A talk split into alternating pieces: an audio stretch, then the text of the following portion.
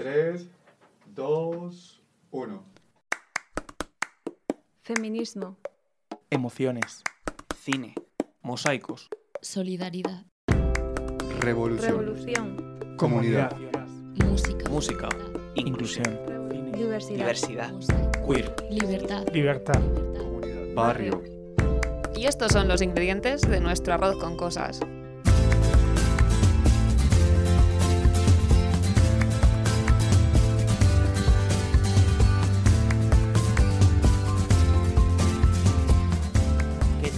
Tal? ¿Qué tal a todos? Bienvenidos a otro programa de Arroz con Cosas. Hemos llamado a este programa Niños, Niños, Futuro, Futuro y hablaremos de las series infantiles y el papel que han jugado en la construcción de nuestra identidad.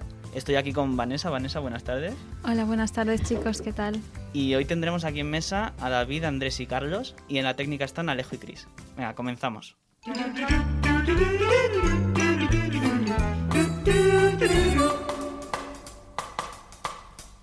Maná, maná.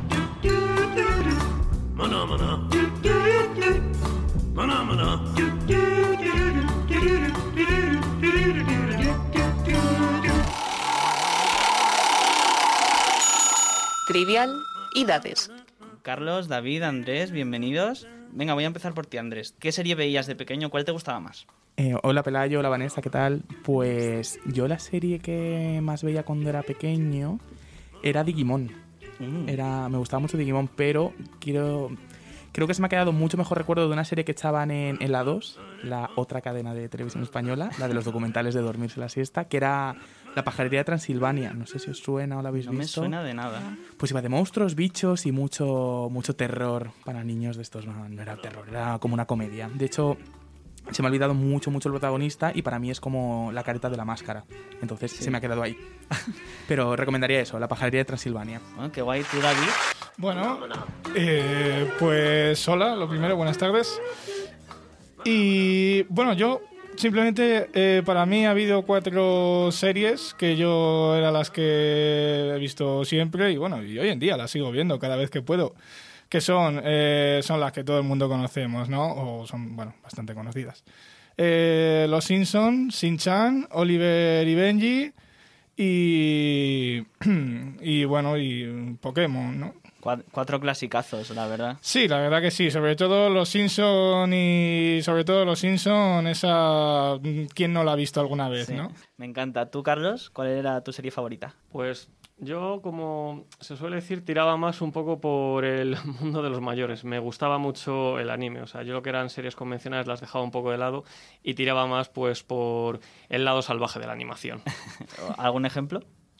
Pues una de ellas era Oliver y Benji, me encantaba. O sea, Oliver podía pasarme mm, días y días viendo los capítulos una y otra vez, porque los típicos estos que te los repetían una y otra vez y los veías varias veces la misma semana, pues los consumía una vez tras otra. Bueno, fantástico. Venga, vamos con qué le echamos hoy al arroz. ¿Qué le echamos hoy al arroz? Y es que tenemos eh, la noticia del día, bueno, de estas semanas, es que se ha estrenado en Filmin la serie danesa Juan Pilila, que está recomendada para niños de entre 4 y 8 años y trata sobre el hombre con, sobre el hombre con el pene más largo del mundo y cómo se mete en todo tipo de problemas por su enorme tamaño. Eh, nos puede parecer de broma, pero la serie ha sido todo un éxito en Dinamarca y hay muchos pedagogos que la recomiendan. Sí, y también esta otra noticia que por otro lado tenemos eh, la polémica que hay ahora entre padres y el juego del calamar, eh, que aquí en, en esta mesa todos sabemos de qué va y, por qué eh, está eh, la polémica, ¿no? Porque al fin y al cabo la polémica es que este juego es un poco violento a lo mejor, pero eh, hablando de esto, eh, ¿quién no ha jugado a policías y ladrones eh, con pistolas de juguete o videojuegos violentos, no? Y pues este es el debate de hoy que mm, os planteamos aquí que si los padres deben estar más presentes o no cuando, los- cuando sus hijos están viendo una serie o deberían prohibirle un poco eso. Eh, yo lo que creo es que en esta sociedad tan polarizada que tenemos hoy en día, como que o hablas de prohibir o hablas de permitir todo. Y siempre hay que adoptar un poco una postura del medio, que es la postura de acompañar, ¿no? Que al final estás, está, sé que es costoso, pero al final eh, ser padre es un trabajo, si no, no tengas hijos, obviamente. O sea, quiere decir, eh, hola, no está remunerado, pero bueno, es fuente de disgustos y satis- satisfacciones como cualquier trabajo. Y eh, lo que puedes buscar es siéntate con tus hijos, saber qué series, qué contenido, qué contenido les gusta, acompáñales y explícales. O sea, yo a día de hoy tengo la estructura mental suficiente para saber que algo es bueno o es malo, pero esos niños no, están construyendo su identidad. Entonces, si les estás educando todo el rato, también les tienes que educar respecto a lo que ven en la pequeña, gran pantalla, o en Netflix, en Filmin, o Juan Pilila, me da igual. Todo está influenciado, creo yo, como bien dice Andrés, por la sociedad polarizada que tenemos. Toda la vida se han visto series violentas, se han visto mm, cosas, digámoslo así, que no eran propias para niños, pero que los que hemos sido niños las hemos visto. Y aquí estamos, no hemos tenido problemas de ningún tipo. Lo que pasa es que yo creo que, hoy, que a día de hoy se está dramatizando mucho absolutamente todo y el mundo de las series y especialmente las infantiles pues no se queda fuera de esto. Claro, bueno, también tenemos que recordar que hay ciertas series que nosotros veíamos en los 90 que hoy día no serían aceptables. No, no, y eso no. también tiene, tiene sentido, ¿eh? porque hemos cambiado en algunas cosas para bien. David, no sé si...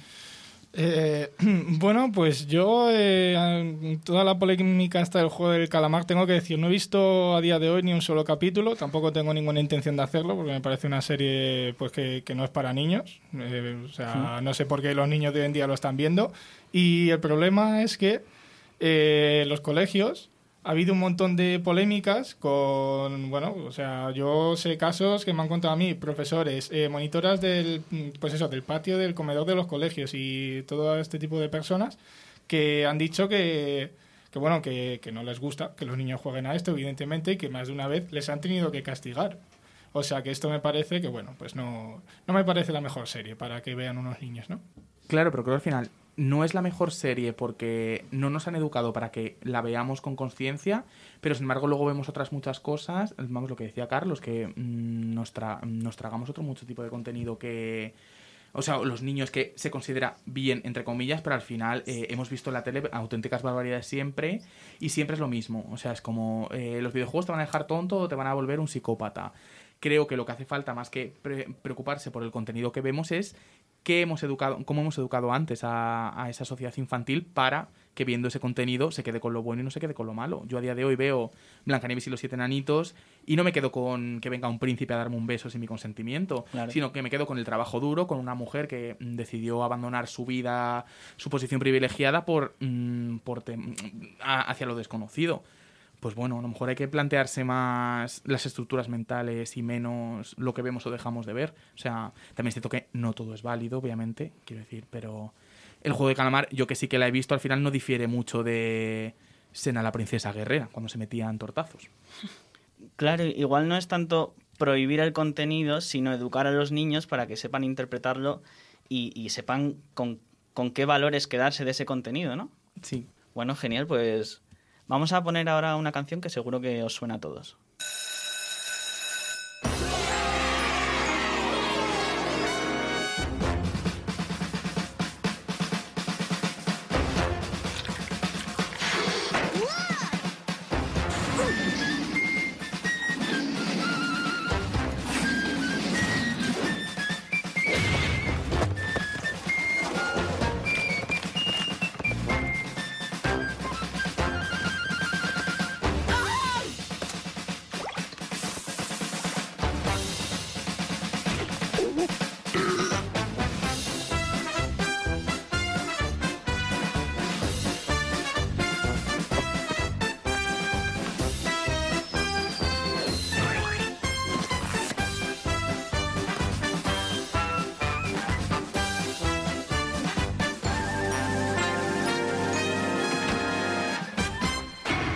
Recomendades.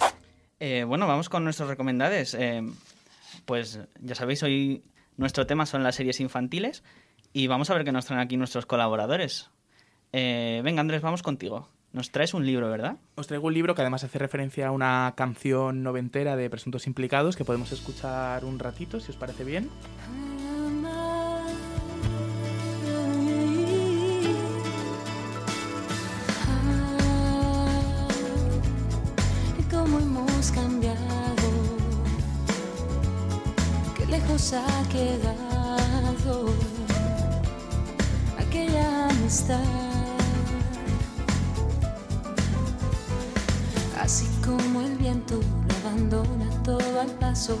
Así con el tiempo todo es abandonado, cada beso que se da, cada beso que se da, alguien lo abandonará.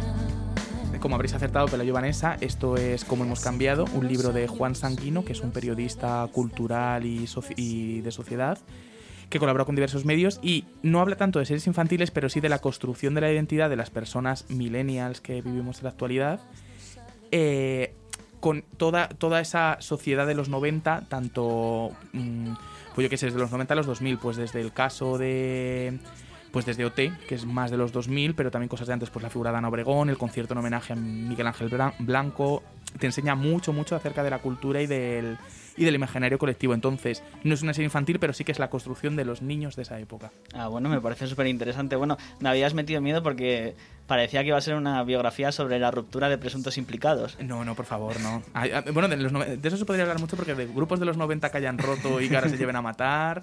Bueno, yo aún tengo el corazoncito clavado con Sonia y Selena. Pero Qué, bueno, qué desgracia. qué desgracia. Eh, David, ¿tú qué nos traes? Bueno, pues yo en este caso os voy a traer la, bueno, la, intro ¿no? de una serie que veía yo de pequeño, que es parte de mi infancia sin duda, que se llamaba eh, Rantaró y se emitía en el canal La Otra de Telemadrid, que los sábados por la tarde-noche. Y bueno, eh, trataba pues sobre unos samuráis, unos niños samuráis. Y eh, bueno, pues básicamente eso, eh, relataba, esta serie relataba las aventuras de estos pequeños samuráis. Qué interesante. A ver si escuchamos un poco de la música. Claro que sí.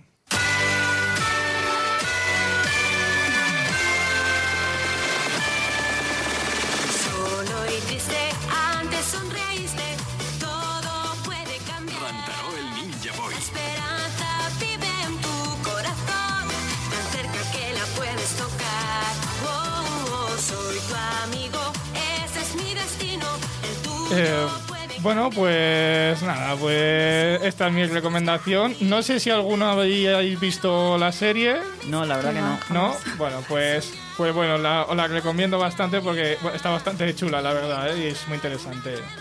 Bueno, muchas gracias, David. Y ahora creo que nos vamos a poner un poco nostálgicos porque Carlos nos trae una cosa un poco más antigua, ¿no?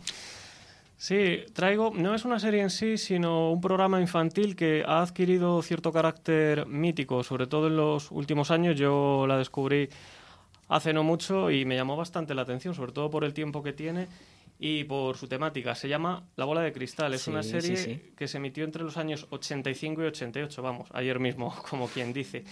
Pero sorprende mucho ver cualquiera de sus programas para apreciar lo, lo osado de la temática que narraba, sobre todo cuando hablamos de un programa que era dirigido a los niños, se emitía los sábados por la mañana y digámoslo así que llegaba a tratarlos como adultos. Lo- el telón de fondo eran unas marionetas Sí. conocidas como los electroduendes que tenían cierta crítica social hacia la sociedad de la época, cosa que hoy pues sería prácticamente impensable. El programa pues tenía actuaciones musicales en directo, incluía también las típicas series que se emitían entre medias y ya digo, es bastante curiosa y está en la web de Radio Televisión Española para el que quiera echarle un vistazo. Vamos a escuchar si os parece la sintonía del programa cantada por Alaska y su grupo Dinarama. Se llama Abracadabra la canción.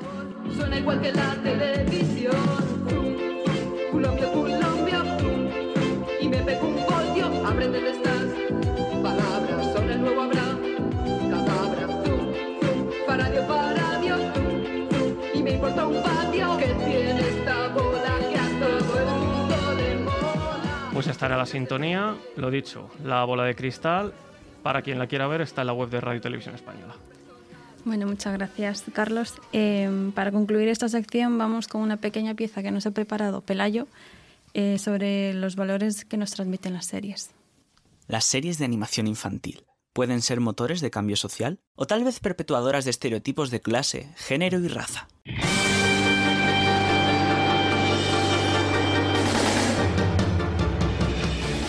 No nos engañemos. Las series infantiles han reflejado desde hace muchos años los valores de una sociedad llena de prejuicios y estereotipos. Muchas de ellas sufren lo que se conoce como el síndrome de pitufina. Compañeros pitufos, quiero presentarles a la nueva y mejorada Pitufina. Hola, muchachos. Hola, Pitufina. Este síndrome se caracteriza porque entre muchos personajes masculinos, tan solo hay uno femenino. Es el caso de Peggy en Los Teleñecos, Sí, déjame que te susurre. Unas tonterías muy dulces al oído. ¡Dulces tonterías! o de Isabela en Phineas y Fer. Hola, Phineas. Isabela. ¿Qué estás haciendo? Y si hablamos de machismo, no nos podemos olvidar de Shin-Chan.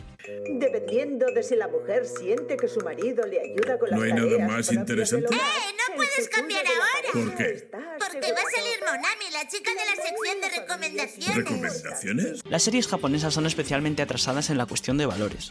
¿Cómo olvidar la normalización de los celos de Nobita Shizuka en Doraemon? ¡No puedo olvidarlo! respecto? ¡Ah, claro! Yo también me pondré a hacer buenas migas con otras chicas que conozca delante de Shizuka. También las relaciones de clase fueron parodiadas en los 90 con series como Dinosaurios. ¡Has sido abandonado por una estructura de poder aburguesada! ¡Exacto! ¡Robé un coche! ¡Soy un ladrón! Bueno, hijo, si lo piensas, la propiedad en sí ya es un robo. Y si hablamos de raza, qué mejor ejemplo que este. La, la, la, la, la. ¡Uy! Ah, Vaya, se ha llenado de sucia porquería. Bueno, todavía se puede vender. En fin, el panorama es desolador. O tal vez no tanto, porque el cambio es inevitable. Y ya hace años empezamos a ver guiños que indicaban un cambio de tendencia, como la profesora Grotke en la banda del patio. Chicos, no os creáis este libro de historia al pie de la letra, ya que solo recoge lo relacionado con los varones blancos y occidentales. Y a día de hoy también podemos ver en el asombroso mundo de Gumball cómo se explora el bullying y las masculinidades no tóxicas. Oye, tío, perdóname, no eres un pardillo y tienes razón. El mundo necesita más amigos y menos abusones. ¿Nos damos un abrazo? O a Jackie decirle a su exnovio Marco que ahora está con una chica en Star contra las fuerzas del mal. Eh, por cierto, quiero presentarte a alguien. Bonjour. Chloe, te presento a Marco. Oh, hola. En Francia descubrí muchas cosas sobre mí misma y tú y yo no hacíamos buena pareja. Y no pasa nada.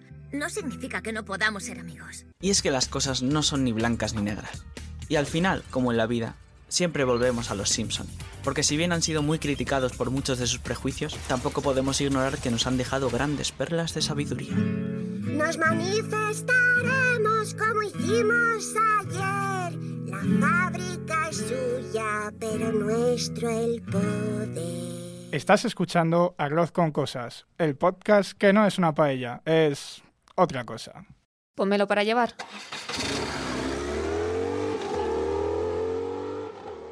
Bueno chicos, en esta sección de Póngelo para llevar vamos a hablar de una serie infantil, Steven Universe. Una serie de animación que nos cuenta cómo un niño se va haciendo mayor en su ciudad, Beach City, con tres guerreras alienígenas que tienen superpoderes y se las conoce como gemas de cristal. Desde su estreno rompió moldes porque va más allá de la animación y se centra en temas más filosóficos y el desarrollo de, de sus personajes. Ahora suman a su lista otro hito histórico, que es eh, al convertirse en una serie infantil, la primera serie infantil, en celebrar una boda LGTBI.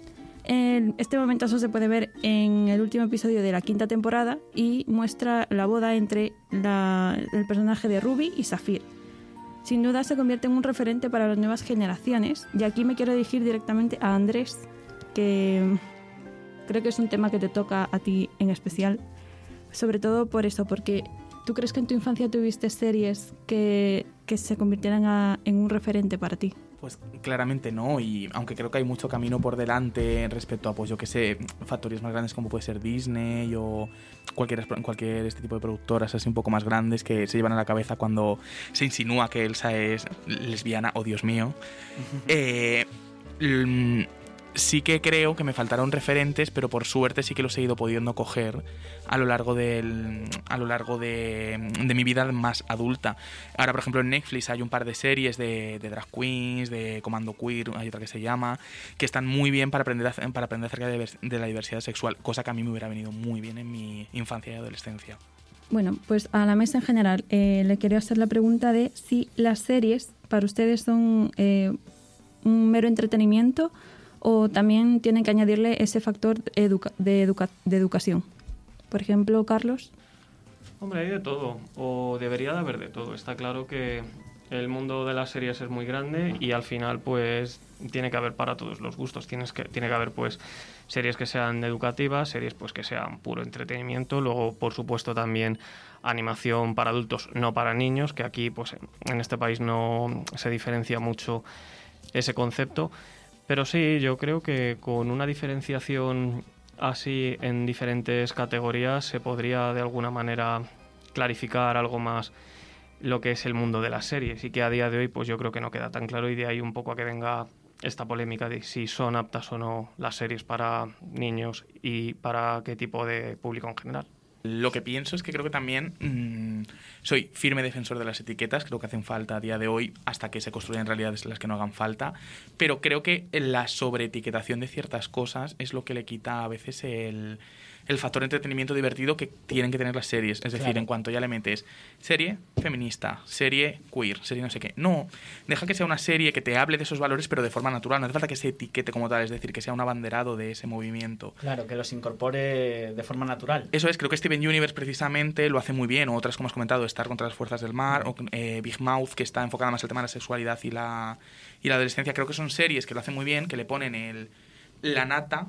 O sea, quiero decir, es una serie que tiene muy bien la nata, el chocolate, etcétera, que pones todos los niños junto a la mandarina para Sí. que se la coman. La mandarina en este caso, obviamente, pues todo el tema educativo, pero con toda esa nata, todo ese entretenimiento. Eh, joder, qué interesante. ¿Y tú, David, por ejemplo, crees que deberíamos ponerle líneas rojas a las series? Contenidos que sí o sí no pueden entrar en una serie dirigida al público infantil. Bueno, mm, también bueno, depende de que, de que consideremos línea roja, ¿no? A ver, es evidente que tú en una serie infantil pues no vas a mm, poner eh, ciertos temas, ¿no? Pero, pero bueno, mm, yo la verdad creo que eso es mm, cada uno, cada, pues no sé, cada productor, cada creador de la serie, eso de, pues, bueno, de, sí, de las series infantiles en este caso, ¿no? Creo que vamos a darle la libertad de que, de que bueno, pues si quiere incluir algún, pues, algún tipo de, pues, de temática que quizás no vaya tan orientada al mundo infantil, pues que lo haga, porque también, ¿no? Vamos a darle, a darle la libertad, ¿no? De que también, pues la gente joven eh, les enseñemos ciertas cosas y todo esto. Y si no, pues nada, pues oye, si no, pues que haga la serie infantil típica y, y ya está. Claro, porque al final es que el mundo infantil no es un mundo aislado del resto del mundo. Siguen. Claro. ocurriendo cosas que, que puede ser muy importante mostrarlas en series infantiles. Claro, y al final una serie tiene que ser un reflejo de la sociedad en la cual eh, se ve esa serie, ¿no? Es decir, que te sientas de cierta manera identificada con ciertos Mm. aspectos de ella. Eh, cuantos más guionistas, más directores, más productores haya eh, de diversos géneros, razas, eh, orientaciones, situaciones, estatus, etcétera, Claro. más riqueza habrá en esto. ¿Qué pasa? Que hasta ahora las series que las han hecho señores Señores. blancos, señores blancos, mm, heterosexuales o heteronormativos, a lo mejor no heterosexuales. Eh, entonces, claro, ¿cuál es? La realidad es única y una. Sin Mm. embargo, si la realidad es plural y abierta, ahí es cuando enriqueceremos y ahí cuando verdaderamente no harán falta líneas rojas, líneas verdes, líneas amarillas. Simplemente serán series que nos muestren la sociedad tal cual es ahora mismo. Eso, eso que dices es muy interesante porque es ir, en vez de al contenido, al origen del contenido, a los equipos que crean ese contenido. Y que si esos equipos son diversos, pues lógicamente el contenido será diverso de forma muy natural. Exactamente. Eh, Yo creo que ahora mismo estamos en un momento en el que habría que aprovechar que estamos abriendo puertas a nuevos productores, a nuevos animadores y demás para, para sí, para dar más contenido educacional y, y más realidades a, a, lo- a estos dibujos animados o a las series infantiles, lo que sea. No sé, es mi opinión. Si alguien quiere añadir algo más, Carlos. Simplemente eso, un poco recalcando lo anterior, deberíamos aprovechar mm, toda- todas las posibilidades que ofrecen estas series y no cerrar puertas, porque parece que lo que se busca a día de hoy es cerrar puertas, crear polémica de manera innecesaria y no ver realmente el fondo del contenido. Ya. Exactamente. Em, también, bueno, em, ustedes no sé si eh, de las series que han visto tal, em, tendríamos que ponerle más eh, foco en que es un contenido más... mm, ¿Prefieren las series educativas o las series más entretenidas? Yo creo que hay, una, hay un tiempo para cada cosa y que al final, yo es que lo que defiendo es que algo se haga de forma natural. Si algo se hace de forma natural, entretendrá, educará y mm, harás malabares viéndolo. O sea, quiero decir, al final, eh, yo, lo que, yo lo que quiero reivindicar aquí es que es eso lo que decíamos antes. eh, si hablamos de lo que ahora mismo se considera la otredad, que no es otredad, se, con- se convertirá en una realidad. Y eh, enganchándolo con tu tema, es eso, al final la realidad de hoy en día es educativa, es entretenida, es triste, es feliz, eh, pasan cosas malas, pasan cosas buenas. Entonces, eso es lo que tenemos que, eso es lo que tenemos que intentar llegar. Obviamente, mm, un día duro de trabajo, un martes, pues prefiero llegar a mi casa y ponerme la serie más tonta de este mundo. Pero sin embargo, eh, las series que verdaderamente voy a recordar dentro de unos años no es la serie tonta, es Claro. la serie que me ha dejado un mensaje. Exactamente. Pues si nadie más tiene nada que añadir, nos despedimos del programa ya. Pelayo. Eh, sí, sí, pues en fin, yo creo que como conclusión tenemos que decir que las series, vale, sí han tenido muchos prejuicios, pero pueden ser al final un contenido muy liberador para muchos niños. Y bueno, con esta conclusión despedimos el programa. Muchas gracias a todos por escucharnos y nos, es- nos vemos, eh, nos escuchamos, perdón, en el programa siguiente. Soy la bruja más un gesto dos te transformo en una rata. Aunque alguna vez yo también meto la pata. Y aburrida paso el día en soledad total. Con el búho, con la escoba y mi bola de cristal. Esto es Arroz con Cosas. Escúchanos en tu plataforma de podcast habitual y síguenos en redes sociales. Estamos en Twitter y en Instagram.